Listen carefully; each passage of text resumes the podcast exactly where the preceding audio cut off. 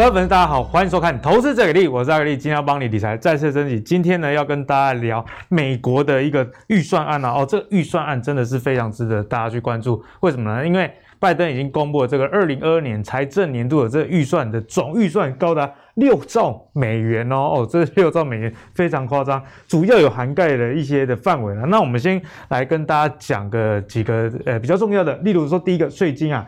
拜登计划从企业税率要提高二十一到二十八 percent，因为你要很那么多预算，你势必要钱从哪里来，就增加这个税金的额度嘛。那资本利得税呢，最高税率从二十三点八升到四十三点四，哎，所以这个对股市会不会有影响？相信这也是大家都会想要知道有有疑虑的。那接着在产业部分，我觉得大家特别关注的就是能源啊，因为能源部分结合绿能的支出跟就业的成长相关的。预算是二十亿的美元啊，所以绿能不管是风力发电、太阳能，我觉得大家未来还是可以关注。那除此之外呢，很重要的是在运输的部分。好，运输的部分里面，为什么说它重要呢？因为你我们可以看到里面包含了高速公路啊，以及一些电动车等等。其实这在我们之前也有跟大家讲过这个大基建的概念。好，所以。这个预算案跟大家的未来的投资一定是息息相关。今天的节目中也会跟大家来说明我们该怎么样来看待。不过呢，前美国的财政部的部长诶，其实有市井哦，他觉得啦，预算案恐会恐怕会让经济过热。为什么他会这么说呢？因为他说，其实这个预算案有一点诶低估了现在整个经济的一个景气的活络程度。以十年期公债利率来说啦，已经超过预算案中假设的一点二 percent。那预算案中也预估美国今年的经济成长率是五点二 percent，但是彭博的这个预测呢是六点五 percent。所以在这样的情况下，势必会对景气的过热造成一些影响，造成通膨化，那对。民生以及相关的消费就会产生影响。那其中啊，这个通膨里面比较严重的是停滞性通膨。那停滞性通膨到底是什么？又会怎么样来影响你我的荷包？就是今天跟大家讨论的一个重点啊。首先欢迎今天的两位来宾，是我们经典的妖怪组合。第一位，我们古怪教授谢承业，大家好，主持人好。第二位是我们妖股大师明章，特别的好。一开始先跟教授来请教一下，因为这种事情通常只有教授才会拿出来。什么叫停滞性通膨？因为一般我们对通膨了不起的，大家知道说哦，储会起，哦啊，变动会起，啊，老人几条变半条，所以呢，现在的通膨到底有没有过热？那停滞性通膨又是什么？便当都能半颗不错，因为我买的都是四分之一。他有时候以为便当一打开，一一颗很高兴，有没有？他半颗埋在饭里。它你以为半颗埋？没有，它真的只有半颗。哎、欸，那你有没有这个经验？我之前买那个三明治啊，外面那个果果酱好像满满，就一咬下去中间都空的。对对对，这个也是一种通膨。对，通膨通膨。而且我觉得，呃，现阶因为当然这个是在经济学里面啊非常有名的一个概念哦，叫菲利普曲线哦。菲利普曲线。对，这以前我们在念呃念经济的时候常常会考的。其实以前对这种东西哦，其实都没有什么感觉啊。但现在也觉得还蛮庆幸，当时受的这个经济学的训练哦，那时候就很认真有在学，对不对？对，但是其实也搞不太清楚。那你进入到社会以后，有很多实际的案例，哎，突然会想起来以前，哎，慢慢的、慢慢的，哎，你你融会贯通以后，就觉得哇，这些人真的是大师啊！为什么？那这个飞利浦，当然这个曲线出来，后来他就去卖家电，好，不是跟他没有关系，哎，不是那个飞利浦，不是，不是，不是那个，哎，好，这冷笑话。你知道这个自从戴了口罩跟面罩以后，智商也会降低啊。对 对啊，哦，这这个飞利浦曲线哦，其实它背后一个非常重要的底换呢，就是说，当我想办法降我的失业率嘛，失业率往这边，这是零嘛，哦，对，所以失业率就会下降嘛，对不对？那我就会推升通货膨胀嘛。它，那你你是什么方式去降你的失业率？你有很多的手手腕嘛，对，手段嘛，比如说像现在。拜登这个六兆的预预算案，其实他的目的是要做什么？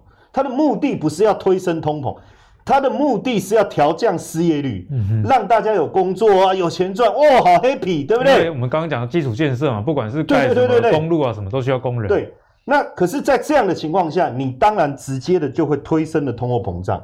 可是这样子来讲，如果我能够有效的降低失业率，然后把通货膨胀推升，其实是好事，好事。所以为什么？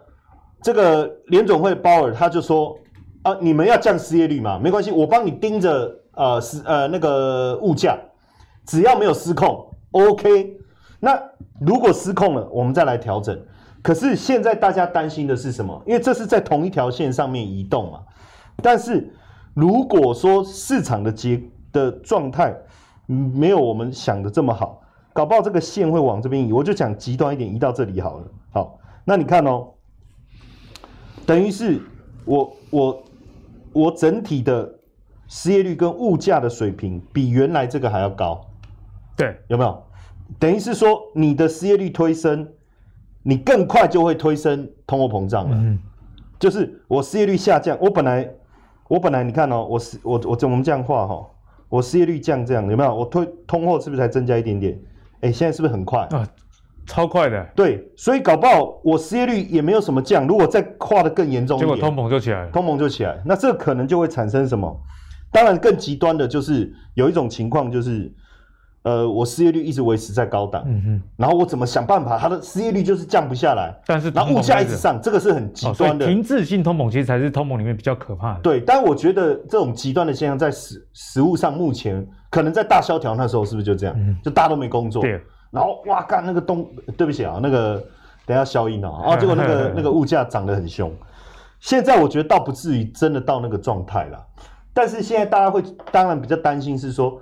你的失业率还没有压到你的目标，结果通膨通膨就上来。我觉得这样比较有可能，但是学历上的停滞性通膨其实是蛮可怕的。嗯，就是我的失业率一直维持在高档，然后我的物价水平是一直往上，我也控制不了。对，这个比较可怕。哦，但我觉得不至于这样，还没有到那么严重。对，但是可能不是在原来这条线上面，这条线会稍微往外移。嗯，然后变成我失业率降一点点，我物价就就上去了。那为什么我我我为什么这样讲哈？其实这个举几个证据给各位看哈。PMI 大家知道哈，哦，就很多人说这个学英文干嘛？哦，这个我现在就跟各位讲，这个很重要。PMI 这就是英文。好，那你看哦，这一长串在讲什么？叫综合 PMI 初值啊。现在实际上整个景气推升的速度比我们想象的还快。我觉得有一点离谱，是为什么？这个阿格林，你帮我看一下哈。这这个是在呃二零零八年金融海啸之前这个位置，就 PMI，然后后来金融海啸以后恢复到这，这是最厉害的。对。可是你有没有发现，其实都大概不到六十。就 PMI 如果过五十就还不错，就很好了嘛，就很不错。那它不到六十，所以表示按照过去的经验，景气在龙井的时候，PMI 了不起。就是接近六十，这个已经算很乐观的了哈。对对对。可是现在是多少？六十八啊，高这么多啊！所以你有没有觉得很奇怪？速度也太快了。就是说，就是说，大家对这，因为表示大家对这个疫情过后市场整个恢复的力道是很有信心。嗯。可是很有信心会产生什么情况啊？我我就我做生意嘛，那我觉得客户会比。哦，比如说每年呃跨年，我们都会准备很多东西。对，我们预期今年的跨年会比有史以来多更多的时候，我是要备货备很多。呃，我的房间不然就涨价啊。对，对对，一个一个酒店的房间涨价，另外一个我 seven 的我备货要比备比过去备的更多。对，这是不是会推挤短线上物价上涨的力道跟速度？呃，会哦，因为大家都在拿货嘛。那如果真的也这么多人，那就更不得了了。可是假设没有那么多人，那又是另外一回事，嗯、对不对？但是短期的这个物价推升的现象一定会出现，就是因为现在大家只在对未来的景气的预期。我你看嘛，大家如果注意看画面上这一条线哦，你对一下六十这个真的是过去有史以来最厉害。可是现在既然超过将近七十，真的是很夸张，凶悍，凶悍，凶悍，这样凶悍。那你说有没有证据哦？要证据是不是？然后我给各位看一下。来来来看这边，看这边，哦，对，好，这以前到政治，现在我看他最近都没有这样，好像戴口罩的关系。对啊，好，然后你看哦，这个是美国消费者四月份的物价指数，已经来到四点二了，那、哦、好高哦，四点二哦，很夸张哎。然后呢，核心的部分就是我们把食物跟油比较波动比较大的，对，我把它拿掉，去掉，也有百分之三，这个是四月，对，核心消费者物价。PC 也有三百分之三，好，那五月份呢？五月份因为正式的数据还没公布，这个算是预测的哈。五月份三点二九，四点五二，也也是比较高嘛。嗯哼，那说啊，短期啊，就两个月，你们这些这些专家就喜欢拿这种数字来恐吓我们，对不对？对啊，诱导我们错误的投资方向。好，那密西根大学一直有在做一件事，他就是会去估通货膨胀未来一年跟未来五年，他一直常年在做这样的一个研究。哦，这么过去，那因为这个机构算是很中立的，密西根大学，密西根大学也是名校。对，那你你要你要去质疑他，那你必须要有有有有这个更强硬的一个资料。嗯哎，你知道他未来一年的这个物价上涨是四点六啊，比刚刚我们看到还要，比刚才看到的四点二、四点五二还高，对不对？好，那未来当然你五年。未来五年是降到三，你可以说这个是一个短期的现象。嗯，可是如果物价只要持续在高档一年，其实我觉得已经，所以我现在一直在想哦，联总会主席包尔啊，因为我们做股票的人在想，他说啊，那个物价上涨是一个短期现象，然后我们就想说，短期那是不是一两个月，对不对？因为不可能一两个礼拜嘛，因为物价是每个月公布嘛，对，所以就一两个月嘛。会不会它的短期是一两年的意思？一两年，因为每个对短期的思维不一样嘛。联准会主席他做的是很长的思维嘛，五年、十年，所以他觉得说还好，这一两年是格局比较大。可是，一两年物价的上涨，对整个投资市场的思维是会有很大的一个影响。会哦，哦，这个就很大了。所以我觉得它的短期，我现在大概理解一年、两年，因为密西根大学预测一年的通货膨胀是四点六啊，好。而且我给各位看另外一个实际的数字，一直在在窜升的是什么？就是这个 CRB 啊，CRB 这一年来已经涨了八十六趴了，太夸张了。因为 CRB 其实涵盖了刚刚对陈彦，你知道我们我们不是只有讲那个铁矿砂这一类的，因为这中间可能还有一些投机的成分在里面嘛。可是我们是全部一起涵盖的话，包括能源、包括软性商品、贵金属、农产品这些哦。哎，实际上有这么大的一个涨幅哦，嗯、所以我觉得大家还是要认真的去思考你的投资将来会面对到通膨胀的问题这件事情。绝对会影响，绝对会影响。那接下来呢，就要跟大家来讲说，通货膨胀到底带来怎么样的影响？我们也有看到嘛，这个 Fed 在讨论缩表，每个月大概有一千两百亿美元这样的一个债券，其中有四百亿呢是抵押的贷款，也就是跟房市有关系的。所以这么大的贷款，其实也推升了过去一整年世界各地啊。房价的一个指数哦，我们来看一下全球的房市的热度，其实真的是蛮高的。我们先讲两两个地方啊，第一个就是日本哦，日本大家觉得说是一个房价不太会上涨的地方，不过你看过去这一年啊，也有将近五 percent 这样的一个涨幅。在美国哦，我们上一集有跟大家讲到，美国的房子一直在涨嘛，现在已经涨了将近十 percent 了哦，所以世界各地其实都在涨，甚至涨比较严重，像土耳其，土耳其的房价涨了百分之二十五，所以台湾的房价已经很高，大家已经没看起的状况下，你能想象说房价的涨幅这么的彪悍吗？所以呢，接下来就要继续请教一下教授了，如果万一缩表的话哦，如果缩表，那会对这个房市。以及后续的一些诶、欸、未来会有怎么样的一个影响？诶，因为这个问题哦，当我这个收到以后啊，我花了很长的时，我很认真在一直在想这件事。你一直都很认真啊，你有什么事情不认真呢？你连废话都讲得那么认真，说的也是哦，哎，真的很认真哦，我干嘛那么认真呢？对，连废话都。射手座其实是蛮认真的，对对，大家都哎，说真的哦，大家都觉得我们很喜欢讲废话，然后有扯东扯西啊，然后生活不严谨什么，其实没有，没有，生活不严谨是你，我是我，哦，没有，我意思。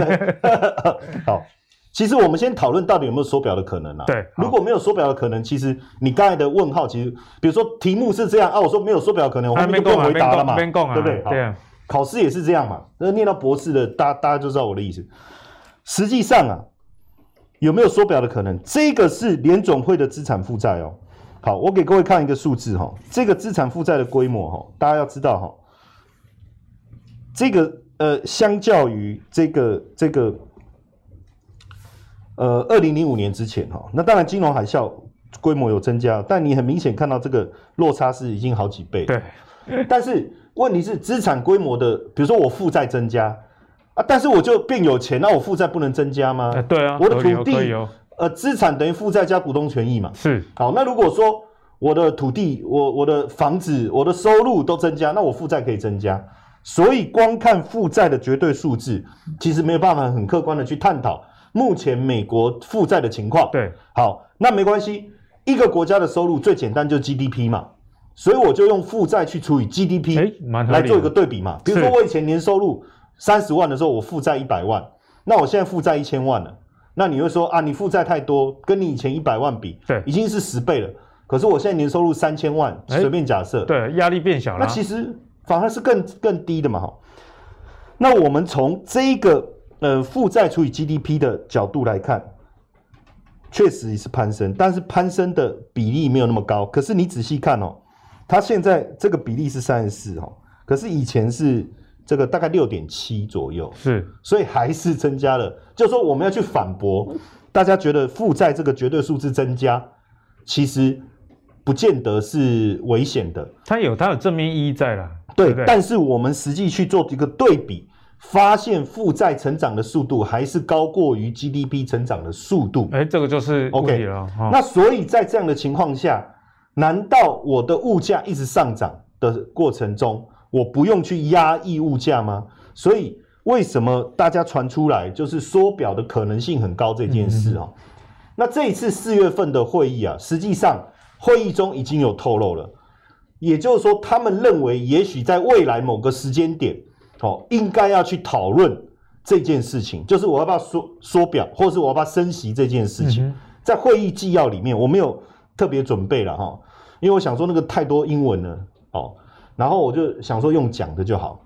那其实，在这个会议记录里面已经有出现这样的一个讯息，已已已经有风声出来了。好，那这个讯息出来。你呃，鲍尔不是说，哎、欸，如果我要升息，我会先警告你，对不对？就我要弄你，我会先警告你。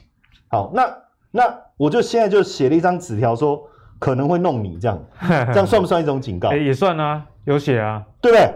我就说，哎、欸，那他的会议纪要里面已经讲了嘛，讲说我们未来在某个时间点可能要来讨论这件，不是已经在提醒你了吗？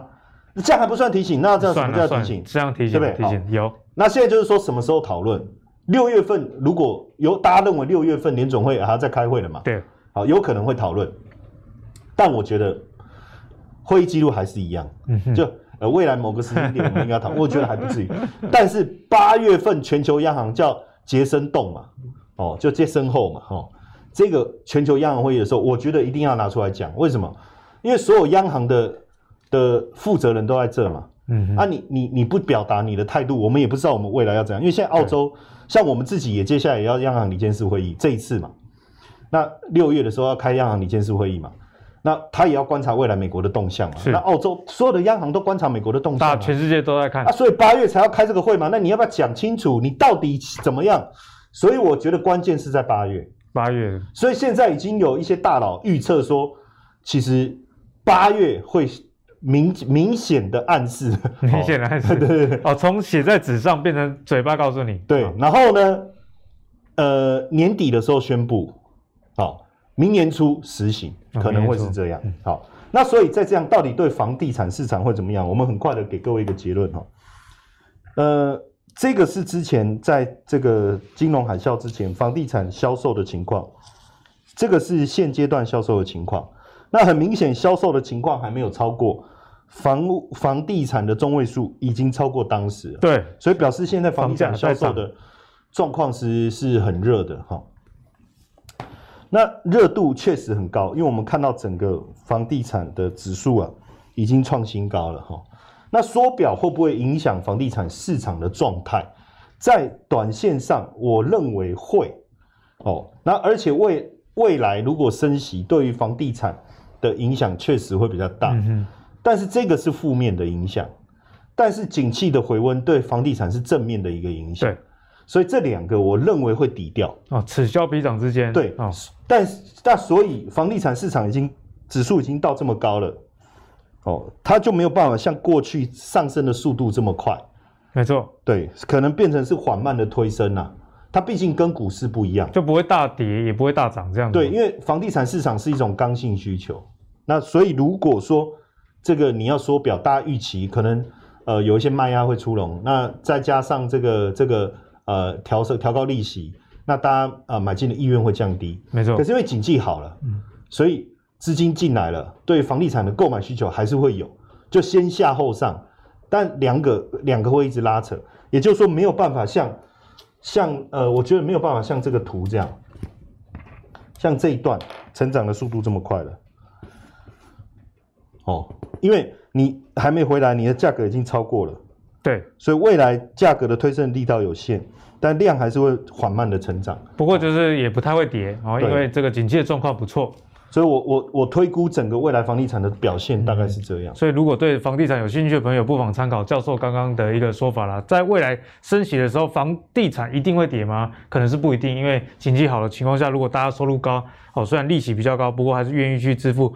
不过也代表说，像过去。这一年来，房屋的这个价钱大幅上上涨，这几率就相对的小很多了。因为房价跟利率还是有一个很绝对的关系嘛。好，那接下来我们就来讨论台股了。因为进入到六月了嘛，到底六月是要下六月雪，还是像这几天的天气一样久旱逢甘霖呢？我们先请教一下我们妖股大师明章怎么观察。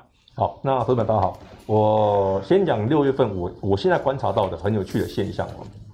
台北股市的六月很有可能跟今年的四月。会一模一样，跟四月一样，一模一样，全部的资金的主轴都在传产原物料。哦，你是会很明确，闵漳很也很明确的讲这个观点，会长这样，一模一样。为什么会这样看哦？其实有几个几个观点哦。第一个，我们现在观察到了很明显的现象哦。当 FED 开始越来越像六月中不是有 FED 的那个会议嘛，利率会议，他们越来越认真，甚至搞不好他会把。缩表这件事正式的浮上台面，他只是隐约的写在里面而已嘛。嗯、他如果正式开始讨论这件事的时候，以前 FED 死都不承认，哎，通膨没问题啦，很温和啦，可以接受的范围啦，短期现象啦，都讲完你嘛。啊，行吗？连美国的方式都涨这拿出来浮上台面嘞，他不就表明的 FED 明确的告诉你，现在是通膨，现在就是通膨，已经是通膨，而且通膨很明显，那他慢慢就会缩表嘛。这件事快的话，六月中你搞不好就看到了。对，那市场会不会先预期？会吗？那既然有明确的通膨，你要买什么股票？通膨很明显对科技类股是不利的，嗯，对原物料、对传产股相对有利。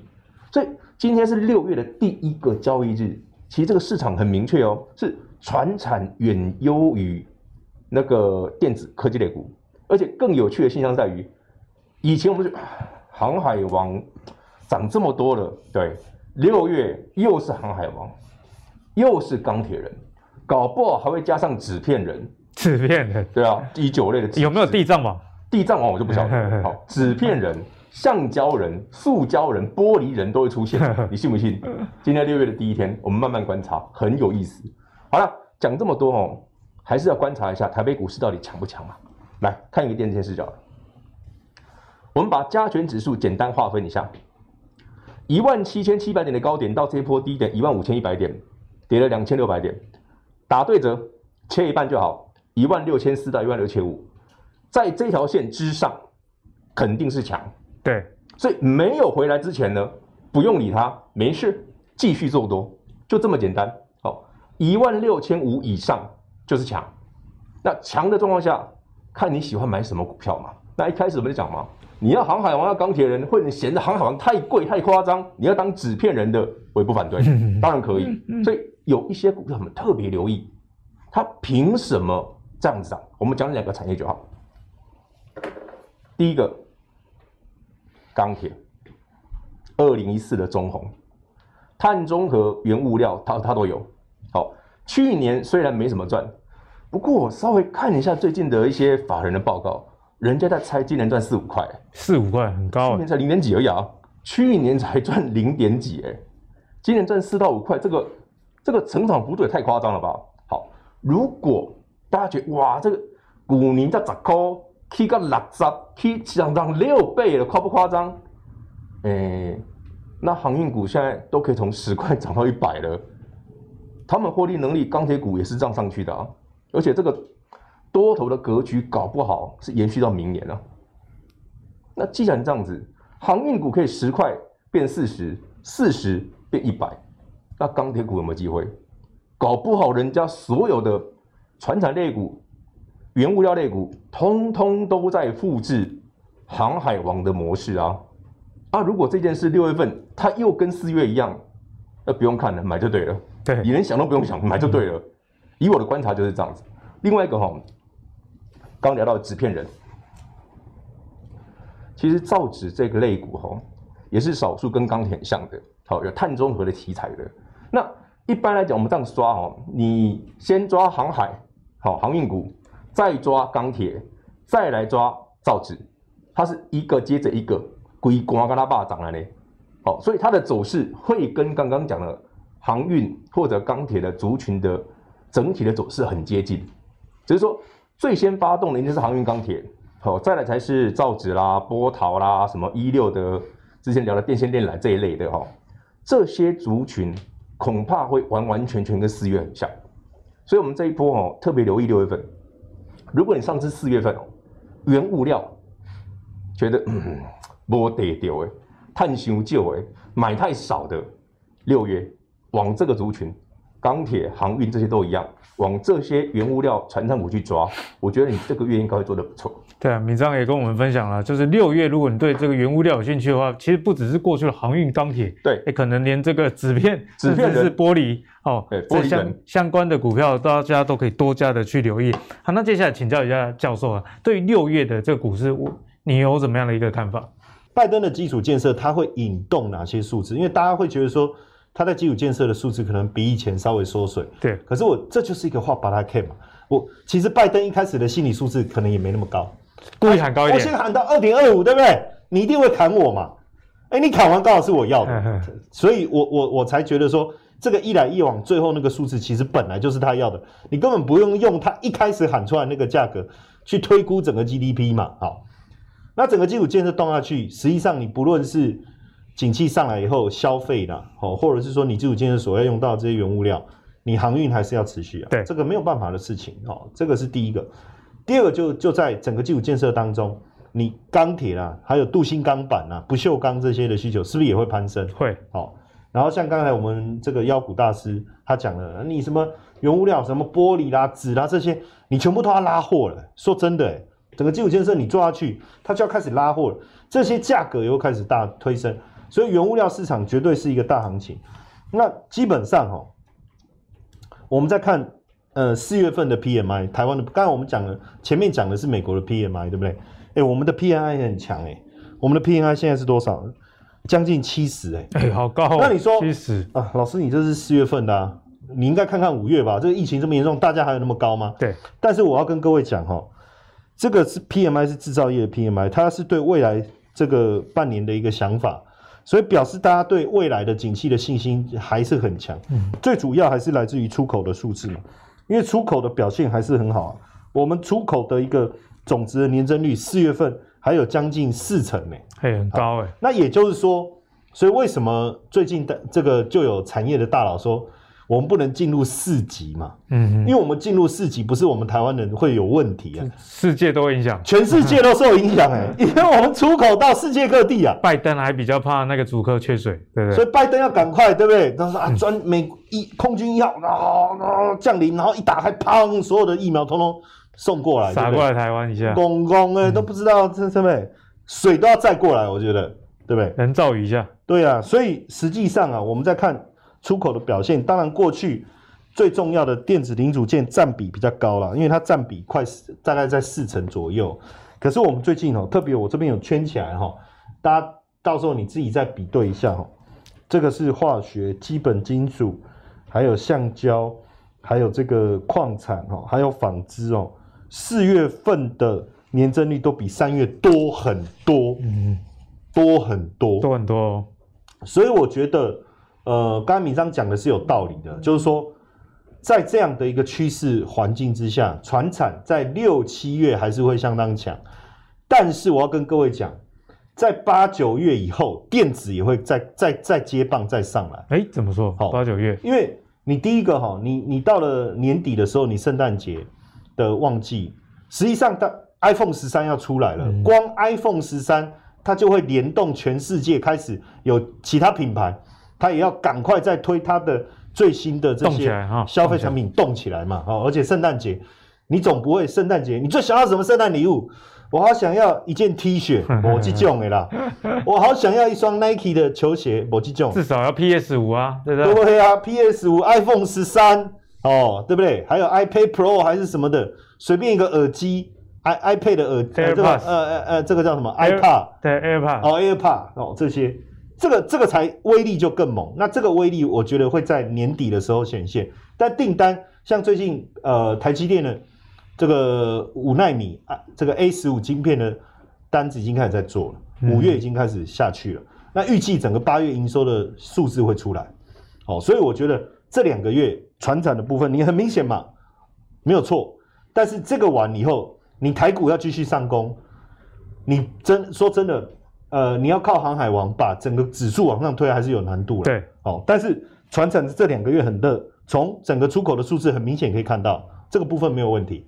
哦，但是这个之后，你也可以开始来布局电子。我觉得，如果要让整个大盘往上推啊，其实电子船产。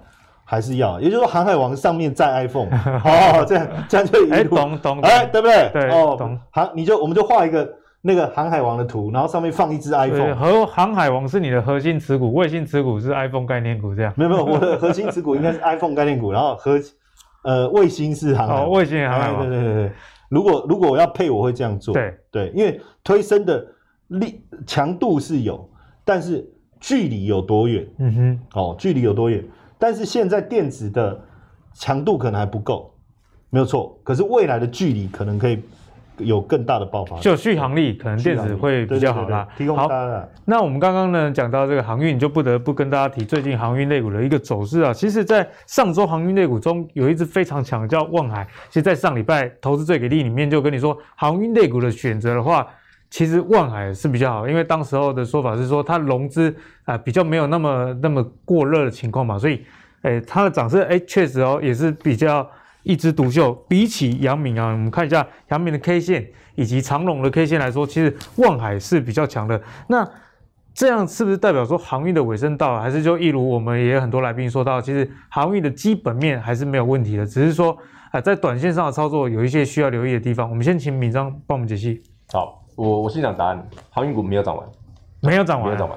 好，因为六月份其实整个船产一拉动的时候，航运股一定会动，这是必然的哈。基本上整个船产类股、原物料类股，真正的领头羊的指标都是航运，除非航运真的完全走弱，那你才会看到其他整个相关的船产类股走弱。哎，米生，你这样讲也有道理哦，因为这些船就是在原物料的嘛，在原物料，对啊，很明显，而且其实不是只有我们刚刚讲这三个强的哦，整个航运类股搞不好。你现在看到的货柜轮强之后，连散装轮、散装航都有可能都都起来哦，会是很恐怖的哦，它是轮动的。那这三档股票哈，接下来会轮到谁哈？我们简单看一下最近发生的事就好。这是长荣的 K 线，好，你再看下面是每天的融资的增减。诶，长荣最近融资增加很多，最近增加很多。反观阳明，相对就好很多。嗯，所以搞不好。六月份前一段是最强的，叫万海吧，诶，融资低嘛，喷一段嘛，诶，最近万海停了，搞不好六月份换它，又回到阳明身上，就变成说这三只所谓我们讲货柜的三雄轮流，一雄给我们啊，大家追啊，追完之后它软了，另外两只没人理嘛，诶，换你再喷，其实之之前哦，我们就有注意到一个现象哦，台北股市这波反弹的时候哦。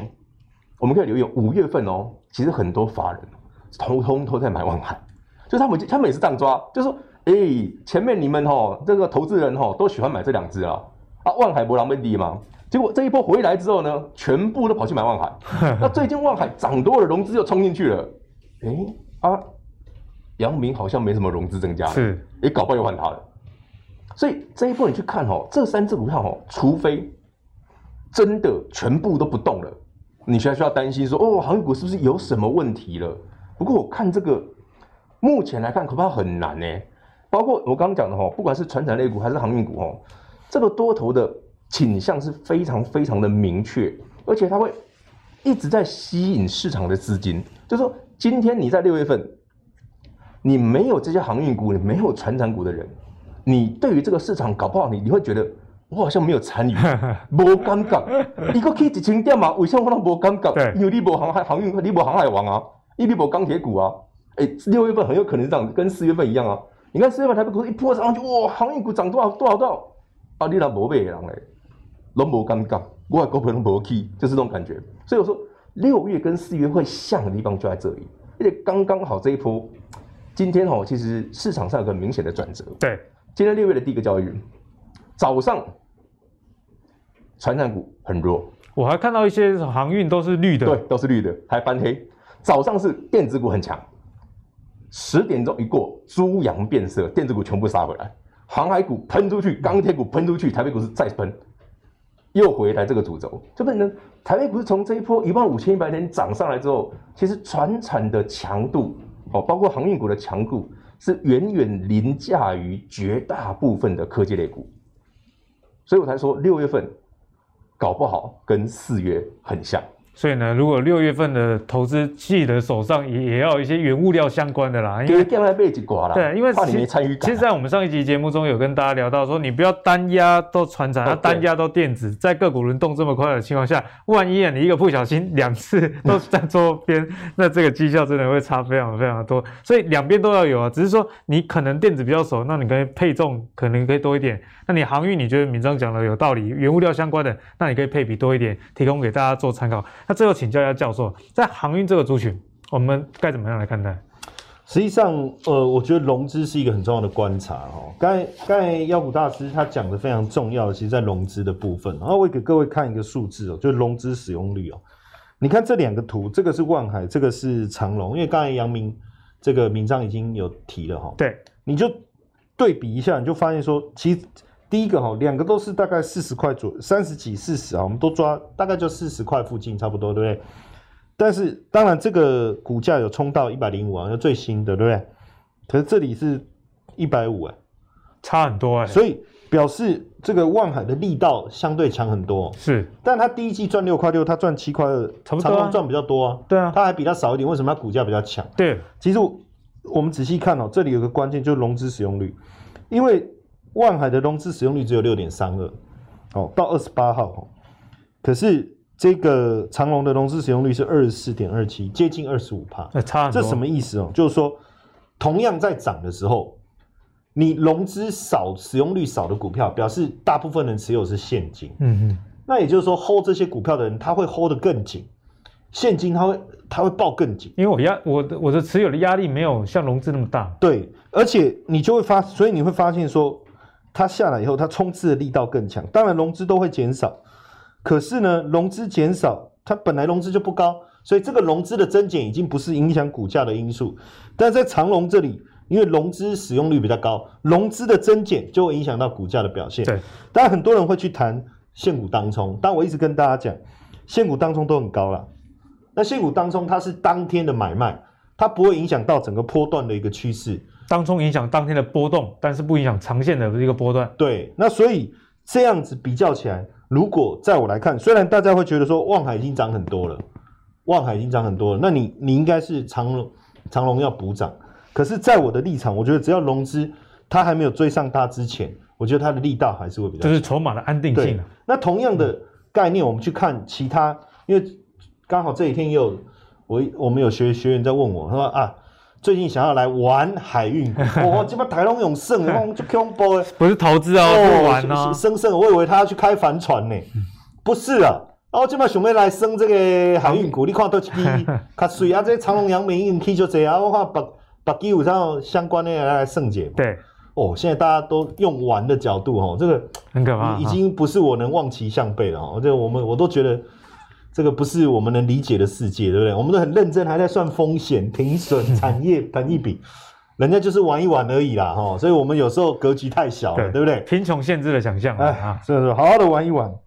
那这个是台华控股，这个阿格力可以见证了。我们很早很早就很早就讲这一支了。我我每次跟人家讲，人家都不信。没有，都说，因为大家都说，啊，这你 key 起来叫你讲。我说，我找阿格力来当见证人，还有妖股大师，对不对？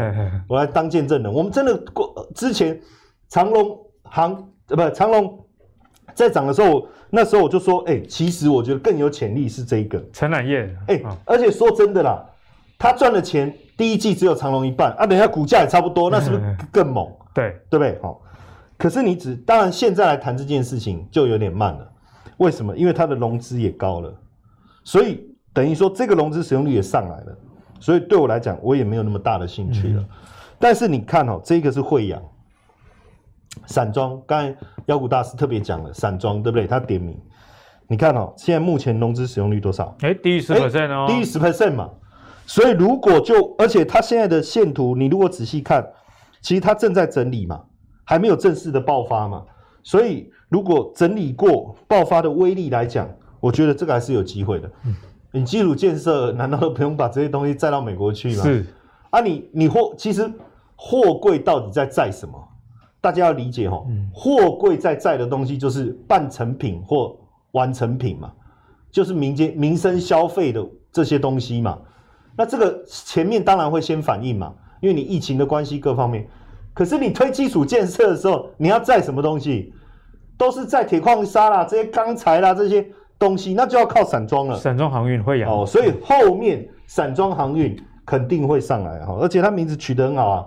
你看到它心里都会痒啊，那会痒，对哦，会痒会痒。哦，发音不对，台语也是不对，会会哎，眼牙眼牙哦，那个是眼牙不是眼睛哦，哦，那我弄错了，好，所以我觉得我这里要告诉大家，就是说你不要再太在意当现股当冲的比例了，它会增加当现股当冲的比例越高的股票，嗯，当天的波动会越大，对，但是呢。它不会影响到长期趋势。所以如果当冲很高的股票，你比较不要当天去追高啦。对你可能对，刚刚好卖掉。对对对对，这个这句话很有道理。那但是我觉得以波段的角度来讲，我们还是要看凝聚力嘛。嗯。哦，那融资使用率越高，凝聚力越低。那现在这像这个散装融，你看它的融资使用率才十趴，我觉得也可以往这个方向去思考看看。其实呢，在股市投资里面，也不是只有题材，不是只有这个财报而已。我觉得刚刚教授跟我们讲到这个筹码部分，其实是非常的重要。在上一次我们节目中讲到，啊，为什么要特别关注万海？因为它的融资使用其实并没有那么多啊。我们可以看到，在这一个礼拜多以来啊，其实它的涨势就比较彪悍。所以在股市里面，其实筹码的安定与否，其实是非常重要。所以刚刚教授才跟大家讲慧洋，那敏章也跟大家提提醒说，哎，如果是这个长龙跟阳明，那阳明的这个融资使用率比较没有那么高。反而是大家可以多加的去琢磨了。好，那节目的尾声呢，不免俗的还是我们节目的习惯了，要请教四个数字，所以来请教一下敏章哦。你身为妖股大师啊，目前台股啊，还有没有一些可以冲浪或者抄底的标的？我我觉得哈，如果要抄底哈，你要这个族群必然要有底部的机会的话，你才有抄嘛，不然他不回来，你也没机会捡嘛。那目前来看，六月份甚至搞不好像教授讲的，搞不好六七月份哈。原物料会明显的强了，那原物料强的话，其实大概已经没有什么抄底的机会了，你就只剩航运股，你要不要追嘛？好吧，货柜轮买不下去，那买散装嘛，因为货柜轮真的很涨很快，啊，散装好几只，大家有空去查一下，因为原物料动，散装一定动，这不是毋庸置疑的，所以你慢慢会看到，哎，BDI 指数也上去了，这些数据慢慢慢慢都会堆起来，这是标准原物料行情。这些之外，我如果要抄底哈，我们回头想想，如果六月、七月未来两个月。原物料很强，好，包括什么航海王、钢铁的又来了。万一这样子的话，电子股一定会受影响，因为资金被吸走了。对，所以即便是极值优的电子股，恐怕都会掉回来。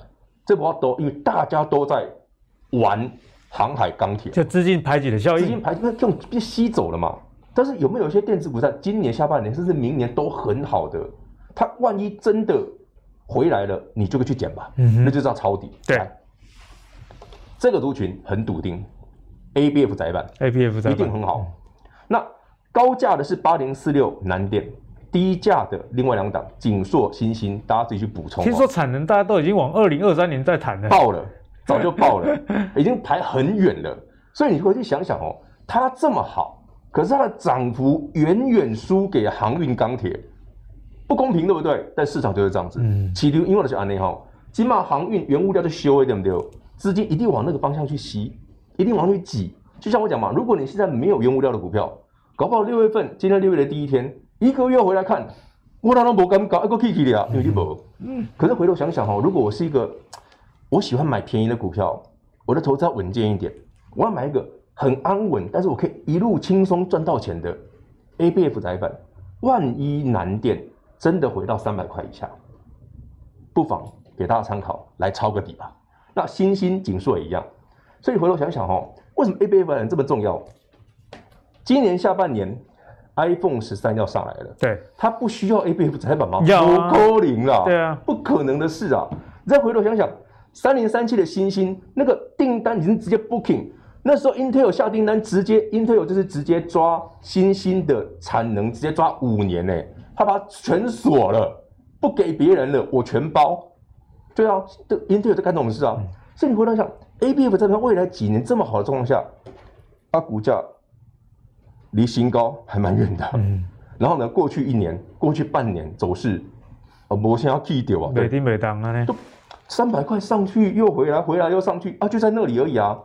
不能怪他，这不是基本面的问题，是因为现在原物料太强了，它被排挤，但不是它不好，你不要冷落哦，还在夸张模糊啊那东西，嗯，它便宜的时候你要敢买，你要轻松赚钱就要找这种的，好给大家参考。对啊，所以在节目的尾声呢，也分享给大家这样的概念，不是只有原物料，那如果你不想要往人多的地方挤的话，那敏章跟你说，其实这个 ABF 窄板。像刚刚我们提到这 Intel 已经 booking，对，这个星星已经 booking 那么多了产能，五年吃下去啊，对啊，这是五年的产能哦，所以这个产业面没有问题的情况下，我觉得这是炒股很重要一个前提啊，你不要去炒股炒那个公司的营运很烂，我们真的很确定它未来很好的，这个才有去抄底的价值啊，嗯哼，对，所以呢，今天的节目我们一开始从这个通膨来跟大家聊到，其实通膨啊现在已经现在进行式了，所以教授从很多总店数据来跟你说，哎，通膨其实正在发生，而且未来呢可能会是是一个常态。那闵漳也从这个台股的节奏跟你说，那既然通膨来临的话，可能会重现像四月一样的走势，台股的资金都在原物料族群去挤，不只是钢铁人、航海王，之后可能纸片人，哦，甚至是玻璃人都有可能哦。好，那最后呢，两位也不约而同告诉你，在航运的部分，不管是散装货柜，其实大家都可以多加留意，只是要很注意，在他们这些公司财报都很好的情况下。